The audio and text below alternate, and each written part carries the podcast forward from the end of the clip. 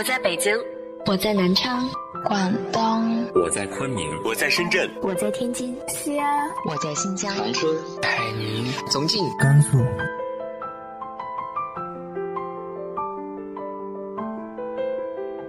这里是 FM 幺八零八四，昨天的你的现在的未来，我是主播背着吉他的蝙蝠女侠。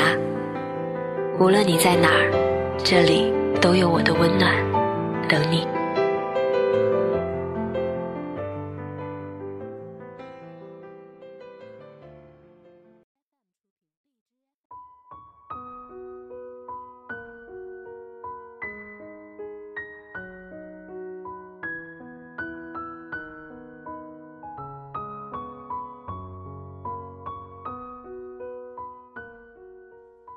嗨，亲爱的你，晚上好。有些相遇属于不经意，而有些缘分也可以刻意制造。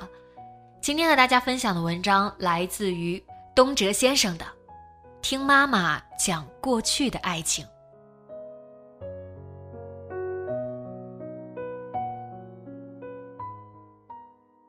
母亲和父亲相亲的故事听过很多遍。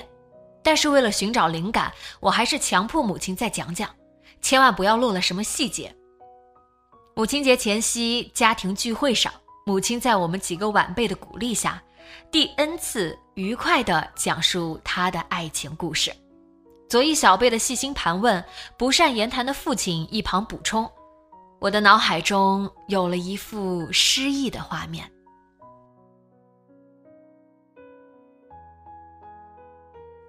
那是一个初秋，天气有些炎热，有一个挺拔的小伙子受他的老师邀请，将要去一趟村小学，他的母校。邀请他的是喜奎老师，小伙子六年的班主任。喜奎老师长着一双笑眼，弯弯细细，像一抹月牙，给人喜气洋洋的感觉。喜奎老师最经典的语录是“驴唇不对马嘴”。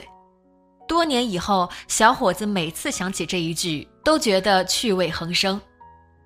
他知道今天要带着推子给恩师推推头，这不马上就要中秋节了吗？一向不修边幅的喜奎老师也要适当的打理打理外形。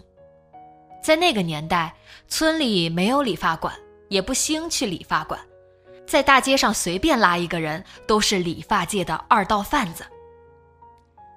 那天，小伙子穿的还算体面，他把白衬衫往细腰里一扎，挺直身板，一副一丝不苟的样子。推头过程中，恩师明显比平时话多，款款地问些老生常谈的问题，学生不厌其烦，慎慎地回答。小伙略有腼腆，时扶一笑，左手扶书，右手把推，有条不紊地在恩师头上乱搞起来。轻轻的哒哒的运行声响着，有一个人的心也砰砰砰的乱跳着。他躲在窗纱后面偷听，推子银色的把儿闪着金光，黑色的齿融着黑色头发。小伙子右手操作熟练，甩一下又甩一下，断掉的头发一落又一落，在清风中缓缓滚动，几乎洒遍了半条院子。不一会儿功夫，喜奎老师的新发型展露端倪。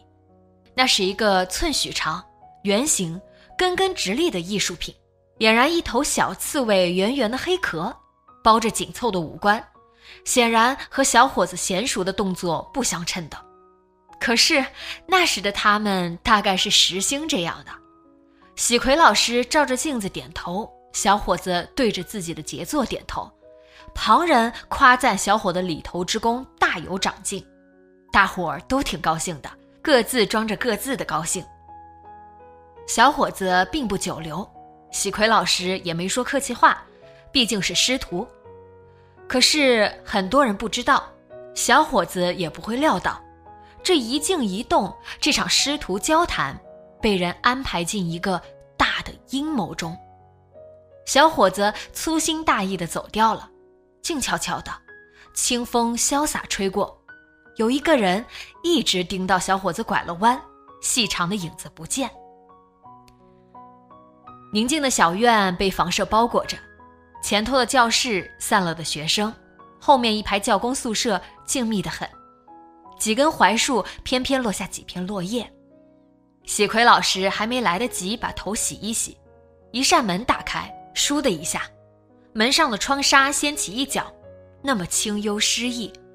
画面里闪出两姐妹，辫子粗长，模样相似，衣服略同，白底红碎花上衣，深蓝粗布裤子，脚下踩着千层底。姐姐在前，一脸笑模样。妹妹扭扭捏捏躲在后头，小院顿时热闹了起来。咋样？喜奎老师一番得意，摸着头对年轻的姑娘说：“姑娘沉默少许，抿嘴道：‘还行吧，就是太瘦了。’啥？太瘦？驴唇不对马嘴。我问你，我的发型咋样？”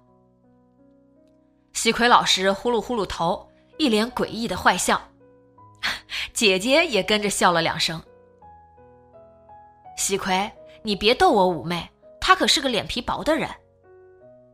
姐姐也是学校的老师，维护着妹妹。妹妹的脸红彤彤的，像被九月的洛阳染醉了。姐姐接着说：“我观察着你这爱徒，老实憨厚，一点不像你。”驴唇不对马嘴，咋又扯到我身上了？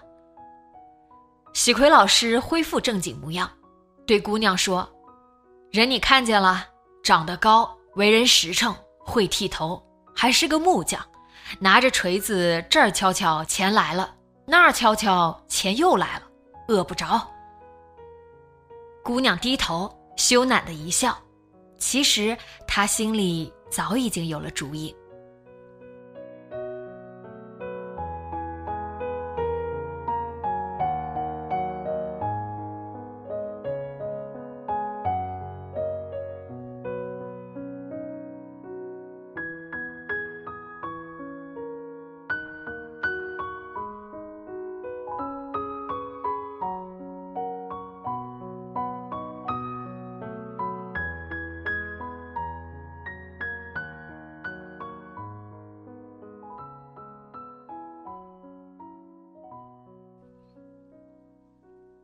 你的父母是怎样相遇的呢？直接在节目下方留言分享给我吧。